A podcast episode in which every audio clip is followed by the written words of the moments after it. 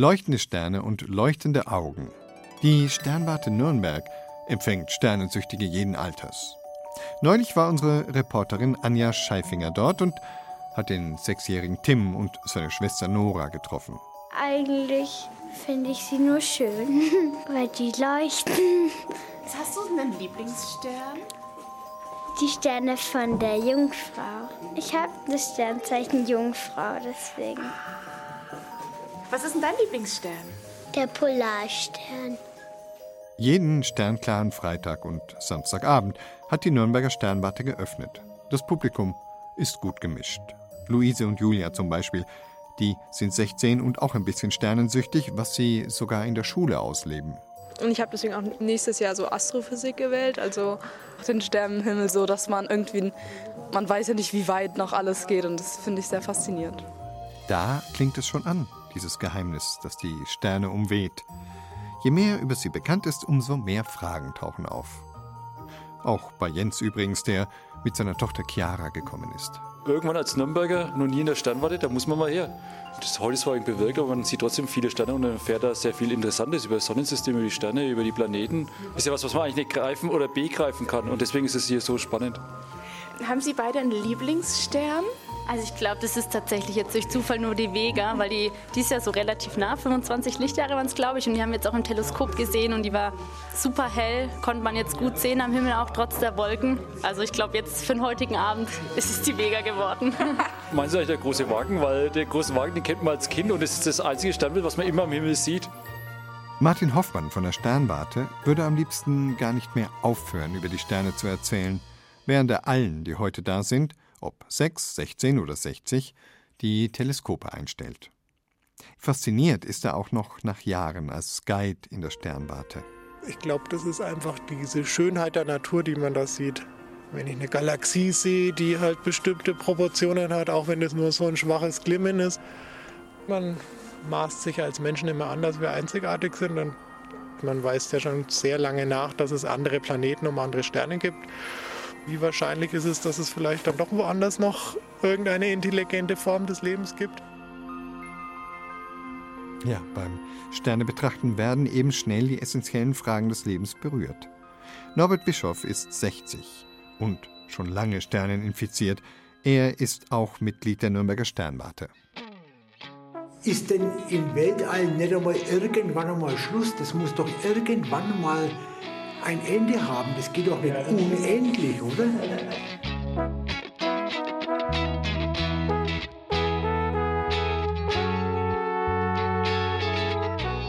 Sterne, das haben Sie gemerkt, sind heute unser Thema im Feiertagsfeuilleton in der Zeit für Bayern. Kein Wunder.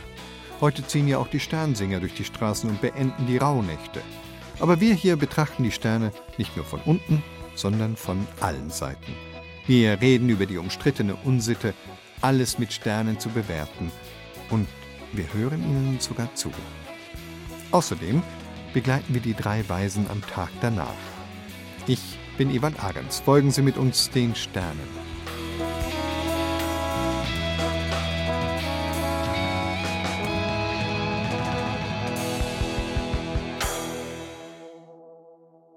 Seien wir mal ehrlich, wenn wir die Sterne im Internet bewerten dürften, dann würden sie wahrscheinlich nur so dreieinhalb von fünf Sternen bekommen.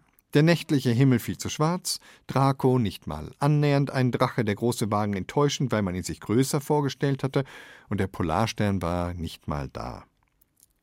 Wie ist es eigentlich dazu gekommen, dass die Sterne zu Schulnoten herabgesunken sind? Barbara Bogen hat sich das auch gefragt und ist der Sache gedanklich einmal nachgegangen.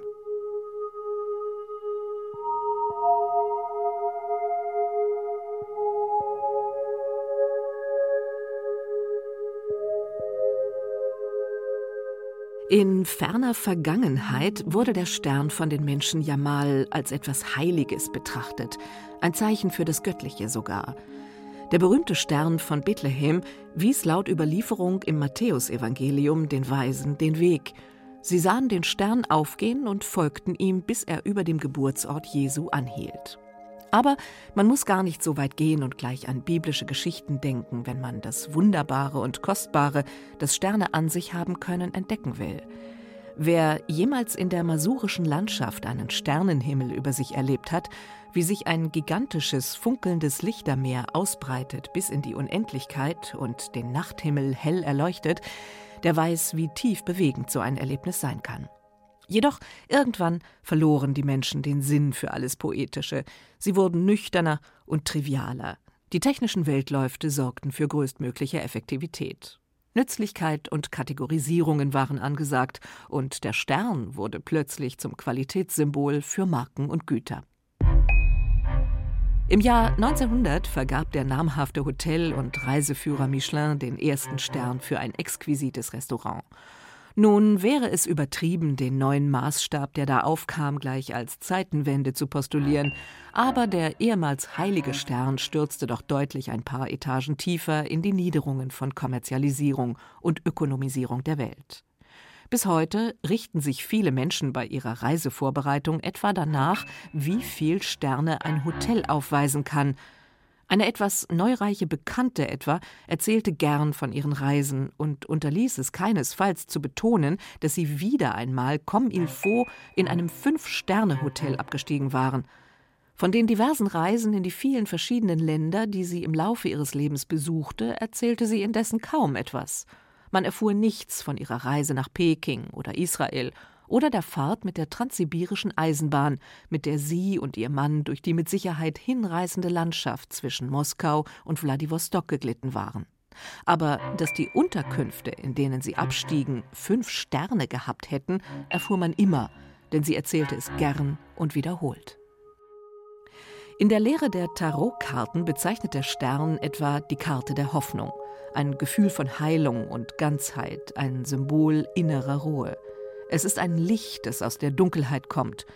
Die Transformation von Dunkelheit in Licht steht für die Verwandlung des Unbewussten in Bewusstheit. Das heißt, es markiert einen Reifungsprozess. Ob man innerlich reift, wenn man Sterne, Restaurants oder Hotels aufsucht, mag indessen bezweifelt werden. Aber wahrscheinlich ein gutes Gefühl, angekommen zu sein auf dem Gipfel der erfolgreichen und des materiellen Wohlstands, das kann nicht abgestritten werden. Jedoch sehen wir den Tatsachen tapfer ins Auge, als Maßstab universeller Erkenntnis hat der Stern leider ausgedient.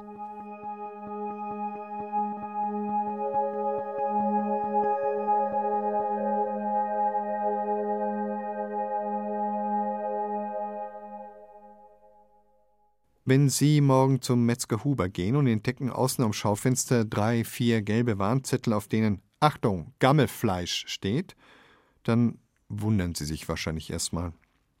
Und vielleicht geraten Sie auch ein bisschen ins Grübeln, ob Sie dann nicht doch lieber zur Fleischerei Meier gehen, obwohl Sie keine Ahnung haben, wer die Zettel da ans Schaufenster geklebt hat. So ist es im Internet die ganze Zeit und überall. Jeder kann Geschäfte und Ärzte und Friseure bewerten und muss womöglich gar nicht dort gewesen sein. Im Internet kann man eben überall Sternchen vergeben, die vielleicht gar nicht wahr sind. Susanne Kruse ist der Sternvergeberei einmal nachgegangen. Das Geschäft von Friseurmeister Tim Hoffmann und seinem Team läuft rund. Etwa anderthalbtausend Kundinnen und Kunden besuchen regelmäßig das Atelier Tim Hoffmann in der Nürnberger Altstadt. Eine helle, großzügig geschnittene Penthouse-Etage über den Dächern der Stadt mit direktem Blick auf die Burg. Also jedes Mal, wenn eine Neukundin zu mir kommt und äh, frage ich sie immer direkt, wie sie zu uns gekommen ist, das ist wirklich ganz oft, hat uns Online gefunden und unsere Bewertungen waren super und deswegen hat sie gesagt, sie kommt auch. Also das ist für einen Friseur ist das sehr wichtig. Die Bewertungen im Internet sind dein Schaufenster. Wie die allermeisten Unternehmer hat Tim Hoffmann ein kostenloses Google-Profil, auf dem er mit 4,5 von 5 Sternen sehr gut abschneidet. Außerdem ist er in sozialen Netzwerken auffindbar, wo er ebenfalls überwiegend sehr positive Bewertungen erhält. Tim Hoffmann ist zufrieden und möchte seinen guten Ruf off wie online gerne halten. Wenn ich jetzt äh, unbedingt was haben will, dann lese ich mir die Bewertungen dann schon durch, was dann auch äh, geschrieben wurde. Beeinflussen tut es auf jeden Fall den Kauf. Es ist hilfreich, aber ich meine, am besten immer selber ausprobieren, reingehen und dann schauen, ob es einem passt oder nicht. Ich finde, es kommt dann auch teilweise darauf an, was für eine Plattform es ist. Tim Hoffmanns Erfahrung nach wird jeder, der seine Arbeit gewissenhaft erledigt, mit entsprechend wohlwollenden Kommentaren im Internet belohnt. Doch nicht immer geht diese Rechnung auf. Ich selber habe ja auch schon zwei Bewertungen bekommen auf Google. Ich kann das ja auch in meinem Online-System nachschauen. Diese Kunden waren nie bei mir im Salon, weder bei mir noch bei meinen Kolleginnen. Und das finde ich halt wirklich sehr schade. Also kann ich mir nur vorstellen, dass es halt wirklich einfach Konkurrenz gewesen ist. Aus Neid oder aus was auch immer für Beweggründe, die sich denken. Dramatische Auswirkungen auf Tim Hoffmanns Google-Ranking hatten diese Ein-Stern-Bewertungen nicht. Aber nur, so erklärt er es sich, wegen der vielen besseren Kommentare. Weil hätte ich nur zwei Bewertungen und dann kommt die dritte dazu, die schlecht ist, dann falle ich gleich in ein Loch, ne? Dabei geht es ihm gar nicht um die Negativmeinungen an sich, beteuert Tim Hoffmann. Im Gegenteil, zu viel Begeisterung und Euphorie in Online-Bewertungen findet er unglaubwürdig und deshalb auch nicht erstrebenswert. Das ist mir zu individuell, die persönliche Meinung. Ne? Das muss ja nicht unbedingt auf mich zutreffen. So drei, vier Bewertungen nacheinander, alle ultra schlecht und alle anderen sind komischerweise gut, dann denke ich mir immer, irgendwas passt da nicht. Ich finde es eine Katastrophe, sowas, Online-Bewertung. Weil jeder, der wo das Geschäft hat, sich gar nicht rechtfertigen kann. Das ist halt einfach das Problem. Wir genau. sind selber selbstständig und deswegen leiden wir da auch drunter. Genau. Also lieber direkt Kritik, damit man es einfach aus der Welt schaffen kann. Und wir entschuldigen uns ja auch dafür oder wir möchten es ja auch besser machen. Aber wenn einfach über Online, das macht halt einen Ruf sehr schnell kaputt und das ist nicht okay. Das ärgert auch Tim Hoffmann. Besonders die Anonymität, hinter der sich vermeintliche Kunden, die ihn und seine Arbeit in Wahrheit nie kennengelernt haben, online verstecken und sich geschäftsschädigend äußern können, wenn sie es darauf anlegen. Die Plattform Treatwell findet Tim Hoffmann deshalb gerechter. Da kann aber wirklich nur derjenige bewerten, der den Termin auch gehabt hat. Dann kann er sagen, okay, es war scheiße. Etwa 20 Euro gibt Tim Hoffmann im Monat für die Mitgliedschaft bei Treatwell aus. Damit kauft er aber nicht etwa gute Bewertungen oder eine besonders exponierte Platzierung auf der Seite, sondern zahlt für die Nutzung, die ihm zum Beispiel erlaubt, Termine online über die Kalenderfunktion der Plattform zu vergeben. Und nach einem Friseurbesuch bei ihm fordert Treatwell die Kunden automatisch per Mail zu einer Bewertung ihres Termins auf. Nur so kann das System sicherstellen, dass ausschließlich die Personen schreiben, die auch wirklich vorher da waren. Anders als Tim Hoffmann interessieren den Arzt Harald Tiedemann aus Fürth Online-Bewertungen so gut wie gar nicht mehr. Mittlerweile ist mir das einfach total wurscht, ne, was da geschrieben ist. Ich habe jetzt auch nicht den Eindruck, dass wahnsinnig viele Patienten über diese Portale kommen. Also ich frage Patienten, warum sie jetzt gerade zu mir kommen. Dann, wenn ich sehe, dass das jetzt nicht die unmittelbare Umgebung ist, aus der sie kommen, in aller Regel ist es eine persönliche Empfehlung, die, die da eine Rolle spielt, aber ich würde sagen, einer von 30, 20, die sagen, sie sind über Internetsuche gekommen. Wie alle Ärzte, die im Netz auffindbar sind, wird auch Harald Tiedemann mit seiner Praxis auf Yameda gelistet, Deutschlands größtem Arzt-Patienten-Portal. Jeden Monat holen sich hier knapp sieben Millionen Menschen Rat anhand von Patientenbewertungen über diesen oder jenen Arzt. Sie können als normaler Indianer da auftreten oder Sie können sich da zum Häuptling hocharbeiten, indem Sie halt Geld bezahlen. Als zahlendes Premium-Mitglied kann man sich als Arzt auf Yameda eine Art Website anlegen. Sehr ansprechend gestaltet, mit Foto, Video und einer eigens verfassten Übersicht der ärztlichen Leistungen, die man anbietet. Florian Weiß ist Geschäftsführer von Yameda und betont, dass es sich dabei weder um verdeckte Vorteilsverschaffung gegenüber nicht zahlenden Ärzten handelt, noch die Bewertungen beeinflusst. Es gibt keine Vorteile, die Premium-Kunden bei uns haben, über die der Patient nicht aufgeklärt wird. Wir weisen auf der Website an allen Stellen darauf hin und wir sehen das in den zahlreichen Nutzertests, die wir machen, dass Patienten sich immer darüber im Klaren sind, welche Leistungen eigentlich Bezahlleistungen sind und welche das nicht sind. Unsere Produkte sind ja niemals von der Nahrungsgebung so gewählt, dass damit medizinische Versorgungsqualität in irgendeiner Weise suggeriert werden soll, sondern sie zeigen, welche Form der Darstellung äh, der Arzt bei uns gewählt hat. Also ich lese mir die Negativen durch, warum negativ äh, bewertet wurde und dann überwiegt ja, die Anzahl, ob negativ oder positiv. Die Negativen stechen natürlich da immer mehr raus, ne? aber gerade mit den Sternen sieht man es ja relativ schnell. Wo viele Sterne sind, da gehe ich dann eher hin. Ne? Online-Bewertung und online nee, selten. Wir machen unsere eigenen Erfahrungen. ja. Harald Tiedemann ist kein Yameda Premium-Mitglied und schneidet auf der Plattform mit einer Note von 1,8 ab. Die unterschiedlich umfangreiche Darstellung von Ärzten auf Yameda lässt ihn inzwischen kalt.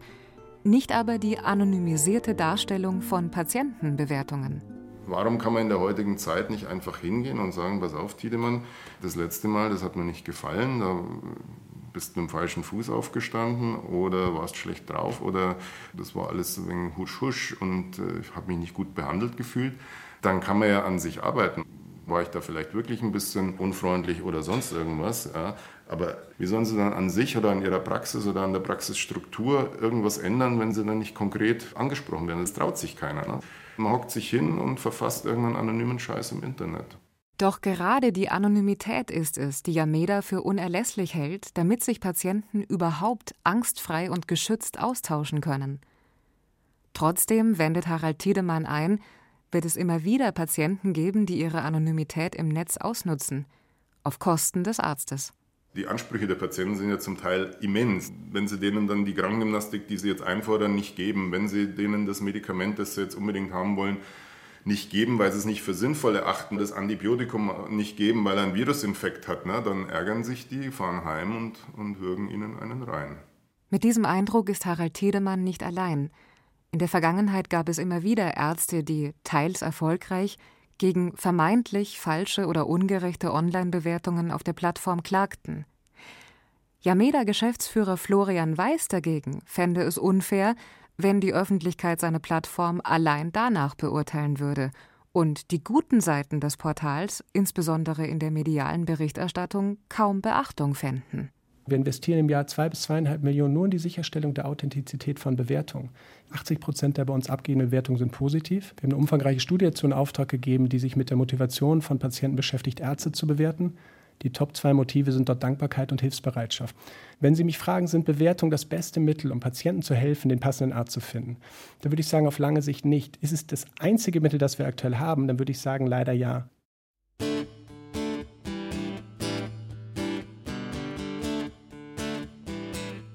Susanne Kruse war den Sternbewertungen im Internet auf der Spur. Sterne sind das Motto unseres Feiertagsfeuilletons in der Zeit für Bayern. Und obwohl der Mond kein Stern ist, steht er doch brav am Himmel. Wir wollen da mal fünf Grad sein lassen und einen Song von der Moonband hören. The Internist. Folkrock aus Bayern auf Bayern 2. Put each piece on the scales.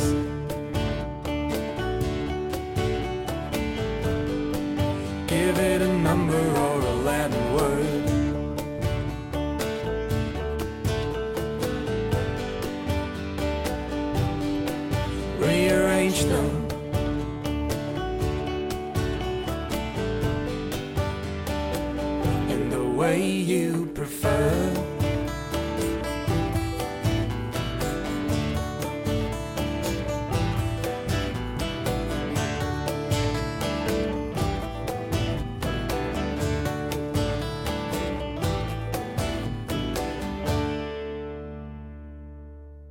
The Internist.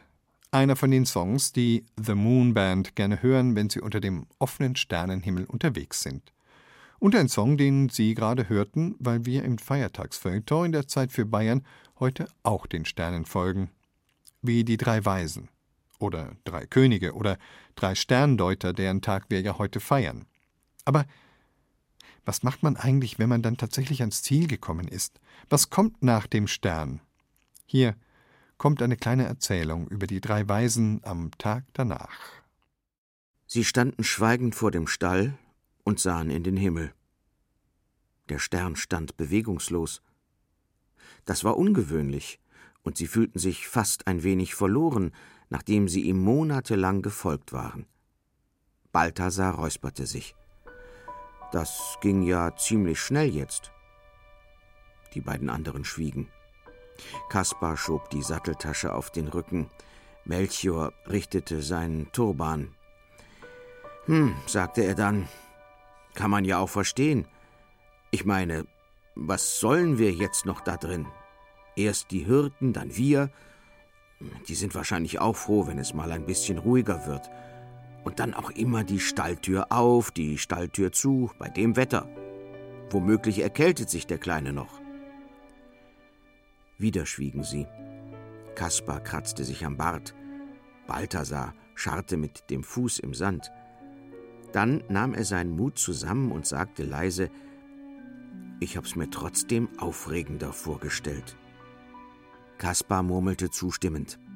Melchior band sein Kamel los, aber man konnte sehen, dass auch er zaghaft nickte. Balthasars Stimme hob sich ein klein wenig.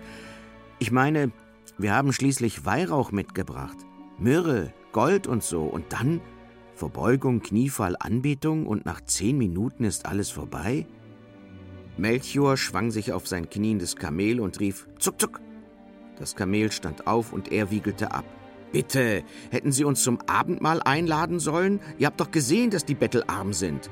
Eigentlich eine Schande für den Erlöser der Welt. In einer Krippe. Und keine ordentliche Decke, nur Stroh, wenn ich das gewusst hätte. Mit Myrrhe kann er sich ja nicht zudecken. Und dann, wir sind ja völlig unangemeldet gekommen. Für eine Frau im Kindbett ist das auch nicht schön. Soll die dann für uns aufstehen und kochen? Oder Josef womöglich? Balthasar wollte sich beruhigen, aber dann begehrte er doch noch einmal auf. Ja, klar, ich verstehe das ja alles. Aber geht euch das nicht so? Jahrelanges Sterndeuten, monatelanges Reisen durch den gesamten Nahen Osten, Sandstürme, Straßenräuber, Stammeskriege. Jeden Tag steigt die Spannung mehr. Dann endlich kommst du hier an, lieferst deine Geschenke ab und zehn Minuten später stehst du wieder vor dem Stall. Das ist so er suchte nach dem richtigen Wort. Antiklimaktisch, half Kaspar aus. Melchior sah verständnislos von seinem Kamel herab. Was? fragte er. Antiklimax, Gegenteil von einem Höhepunkt, erklärte Kaspar. Die Spannung ist raus. Balthasar meint das. Ja, ja, danke, ich hab's verstanden, danke. Melchior winkte mit einem Anflug von Ungeduld ab. Und was jetzt? Wohin reiten wir jetzt? Zurück nach Syrien? Kaspar schnallte die Satteltasche fest und schwang sich ebenfalls auf sein Kamel. Balthasar stand unschlüssig neben dem Seinen. Ich fühle mich irgendwie leer, sagte er mürrisch. Ich will nicht sagen missbraucht, aber doch benutzt. Ich meine, wenn wir jetzt heimreiten, was für eine tolle Geschichte können wir denn dann erzählen? Er setzte sich auf den Boden und kreuzte trotzig die Arme.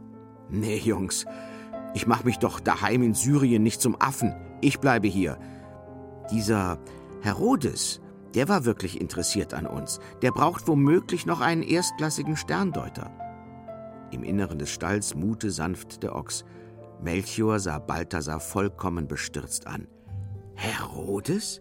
König Herodes? Bist du wirr? Ist es das, was der Erstkontakt mit dem Retter der Welt in deinem Gehirn auslöst? Herodes hat einen Vollknall. Du überlebst dort keine vier Wochen. So günstige Horoskope, wie der sie von seinen Astrologen erwartet, die kannst du nicht mal erfinden. Wir reiten heim. Balthasar setzte missmutig seinen Fuß in den Steigbügel. In diesem Augenblick öffnete sich die Stalltür. Goldener Schein umstrahlte Josef, als er heraustrat, verlosch aber, als er die Tür schloss. Ah, sagte er etwas überrascht, ihr seid noch da.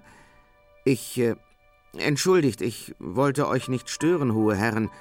Wollte nur ein bisschen frische Luft. Ich gehe gleich wieder rein. Balthasar sah zu ihm hinunter. Der Mann sah irgendwie noch miserabler aus, als er sich fühlte. Was ist los mit dir, Josef? fragte er. Du solltest doch wirklich glücklich sein. Ich meine, es ist Weihnachten, da drin sind Gold, Weihrauch und Myrrhe, und du bist der Vater des Erlösers. Josef sah zu Boden. Ja, danke wegen der Geschenke nochmal, die sind toll, aber das mit dem Vater, wenn man es genau nimmt, also ich werde den Jungen lieben, als sei er mein eigener, habe ich ja von Anfang an. Er stockte, doch dann brach es aus ihm heraus. Es ist einfach dieses Gefühl von Leere. Es ist, als wäre ich unsichtbar. In Balthasar wogte heiß und plötzlich Mitgefühl auf. Kurz entschlossen stieg er wieder ab und stellte sich neben Josef. Er deutete auf den Stern, der über dem Stall allmählich zu verblassen schien. Hör mal, sagte er dann, mit uns, das ist wie mit dem Stern. Kein Mensch wird sich an ihn erinnern, wenn er weg ist. Und an uns auch nicht. Und an dich nicht. Aber das ist ja ganz egal. Der Stern hat uns hergeführt, solange er geleuchtet hat. Wir haben den Erlöser gesehen. Und dir ist in dieser Nacht ein gesunder Junge geschenkt worden. Ob du jetzt der Vater bist oder nicht, das geht doch fast allen Männern so. Melchior beugte sich im Sattel vor. Wir vier können immerhin sagen, dass wir dabei gewesen sind. Vermutlich, fügte Balthasar fast versonnen an, vermutlich sind wir nämlich bloß winzige Teile im großen Ganzen. Vier fast unsichtbare Sterne am Himmel unter Myriaden. Aber ohne uns wäre der Himmel eben doch nicht ganz. Das hast du schön gesagt. Melchior war ganz gerührt. Eine Zeit lang schwiegen alle. Dann räusperte sich Josef. Dann gehe ich mal wieder rein, sagte er. Aber auch er klang jetzt heiterer. Reist leicht und gut, sagte er noch höflich. Und danke. Dann klappte die Stalltür zu. Der goldene Schein verlosch. Die drei Weisen waren wieder unter sich. Da hinten, Melchior deutete in den östlichen Himmel, wäre ein Stern. Der blaue da, zehn Grad überm Horizont. Dem könnten wir folgen. Das ist der Orion, sagte Kaspar fast amüsiert, und das weißt du ganz genau. Er steht exakt über Syrien, sagte Balthasar, der wieder auf seinem Kamel saß. Was für ein Zufall, sagte Melchior. Na dann, sagte Balthasar und nahm die Zügel auf. Reiten wir heim.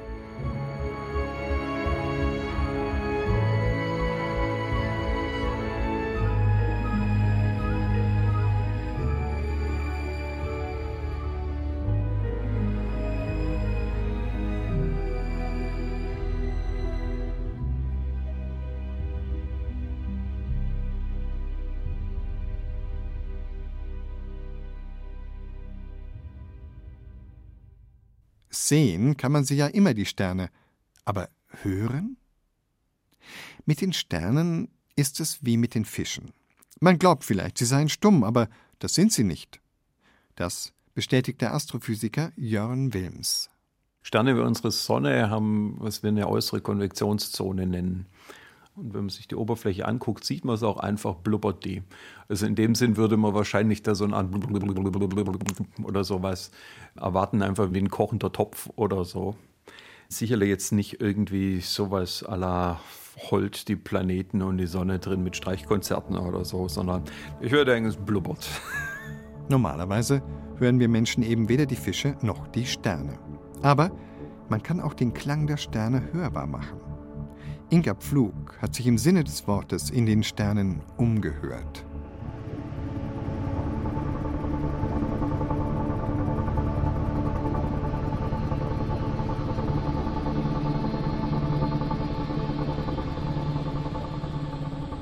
Pulsar Music. Forscher der russischen Raumfahrtagentur Roskosmos haben hier die Frequenzen bestimmter Signale, die sie mit dem Weltraumteleskop Radio Astron aufgenommen haben, in Schallwellen umgewandelt. Das Video dazu wird im Internet hunderttausendfach abgerufen. Die sphärischen Klänge begleiten darin den Blick ins Weltall, verleiten dazu, sich an diese unerreichbaren Orte zu sehnen, dem Klang der Sterne zu lauschen und mit eigenen Ohren, ja, was eigentlich genau, zu hören nix. Das liegt einfach daran, dass zur Schallübertragung die Atmosphäre benötigt wird und das Universum ist ein Vakuum, das heißt, ich höre gar nichts. Sagt Jörn Wilms vom Astronomischen Institut der Uni Erlangen-Nürnberg. Trotzdem ist es halt häufig so, dass für unsere Sinne wir eben doch zum einen natürlich visuell sind, aber zum anderen auch auditorisch geprägt sind. Und deswegen macht es schon manchmal auch Sinn, zum Beispiel Sachen, die ich hauptsächlich jetzt visuell darstellen würde, auch einfach mal für die Ohren aufzubereiten. Ganz einfach deswegen, weil uns das einen anderen Zugang nochmal zu diesen Daten gibt. Mit anderen Worten, das Auge kann optische Eindrücke analysieren, Bilder auswerten, Unterschiede in der Helligkeit wahrnehmen. Für andere Daten aber sind unsere Ohren viel besser geeignet.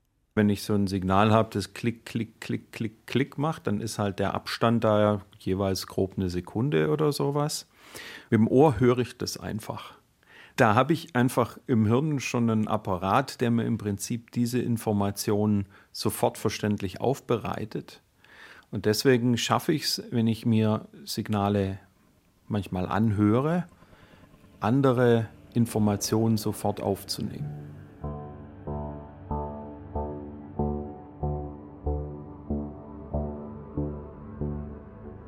Sonifikationen nennt man diese Übersetzungen von Daten in Klänge, also Verklanglichung. Über solche Zuordnungen entstehen auch die Pulsarklänge der russischen Raumfahrtbehörde. Und auch Astrophysiker Jörn Wilms arbeitet damit, beispielsweise wenn er sogenannte Neutronensterne untersucht. Ein Neutronenstern ist der Überrest von einem explodierenden Stern. Also ich nehme einen Stern, der hat 20, 30 Sonnenmassen, lasse dieses Ding explodieren. Übrig bleibt was sehr Kompaktes, einen Durchmesser hat im Bereich von ja, Größe von Nürnberg mehr oder weniger hat, der dann sehr schnell um seine eigene Achse rotiert. Die Dinger haben sehr starke Magnetfelder, sind mit die stärksten Magnetfelder, die es im Universum überhaupt gibt. Und wenn jetzt auf so einen Neutronenstern Material drauf fällt, dann fällt es entlang seiner Magnetfeldlinien auf die magnetischen Pole. Das ist also wirklich so ein rotierender Magnet. Und wir sehen jetzt immer die Zone, auf die das Material drauf fällt, wenn halt diese Zone in unsere Richtung zeigt. Und das bedeutet, das macht dann also plupp, plupp, plupp, plupp, plupp, plupp, plupp. Und das nennen wir Pulsare. Und hat das Ohr diese Auffälligkeit erst einmal erfasst, kann der Wissenschaftler das Phänomen mit anderen Methoden genauer untersuchen. Wie genau diese Sonifikationen klingen, also ob es klackt, knackt, ploppt oder piept, sprich welches Geräusch oder Instrument für einen bestimmten Wert hinterlegt wird, das legt natürlich der Mensch fest. Somit ist die Verklanglichung natürlich eine Art Verfremdung. Legitim sind die Methoden für Astronomieprofessor Jörn Wilms aber allemal. Letztendlich ist alles erlaubt, was mir hilft, eine physikalische Intuition zu kriegen, weil ich die physikalische Intuition als ersten Schritt von dem, wie ich Wissenschaft dann mache, erstmal brauche. Und Muster zu sehen kann halt auch zum Beispiel jetzt in dem Beispiel heißen einfach, ich höre was. Weiterer Pluspunkt, Muster, Rhythmik und galaktischer Sound machen die astronomischen Daten auch einem breiteren Publikum zugänglich. Nämlich über ihre Klangästhetik, also eher unter künstlerischen Aspekten. Der Klangkünstler Markus Schmickler und der Audioinformatiker Alberto de Campo etwa haben in ihrem Projekt Bonner Durchmusterung astronomische Daten in Klänge umgewandelt.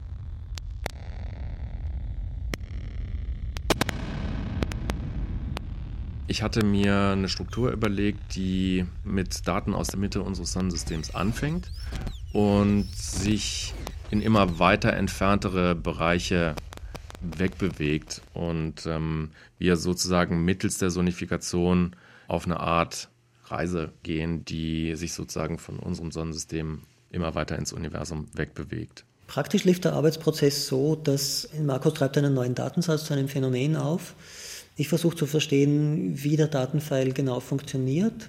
Mache mal ganz simple kleine Entwürfe, schicke die an den Markus zurück, der hört sich die an und äh, gibt mir Feedback dazu, welche Aspekte daran er interessant findet, ob er sich bestimmte Typen von Klängen dazu vorstellt.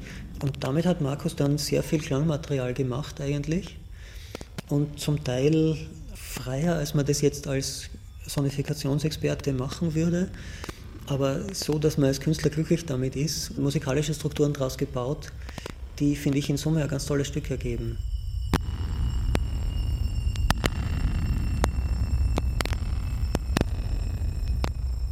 Doch bei aller Computertechnologie und Datenübersetzung, letztlich ist es dann doch unsere Fantasie, die den Klang der Sterne für uns entstehen lässt. Ach, das war wirklich eine Sternstunde eben. Das Feiertagsfeuilleton in der Zeit für Bayern rund um das Thema Sterne geht zu Ende. Auf unserer Internetseite bayern2.de können Sie nicht nur den Zeit für Bayern Podcast finden und viele weitere Sendungen hören, sondern auch Sternebewertungen vergeben. Wenn das nichts ist. Mein Name ist Ewald Ahrens und ich wünsche Ihnen einen besternten Dreikönigstag.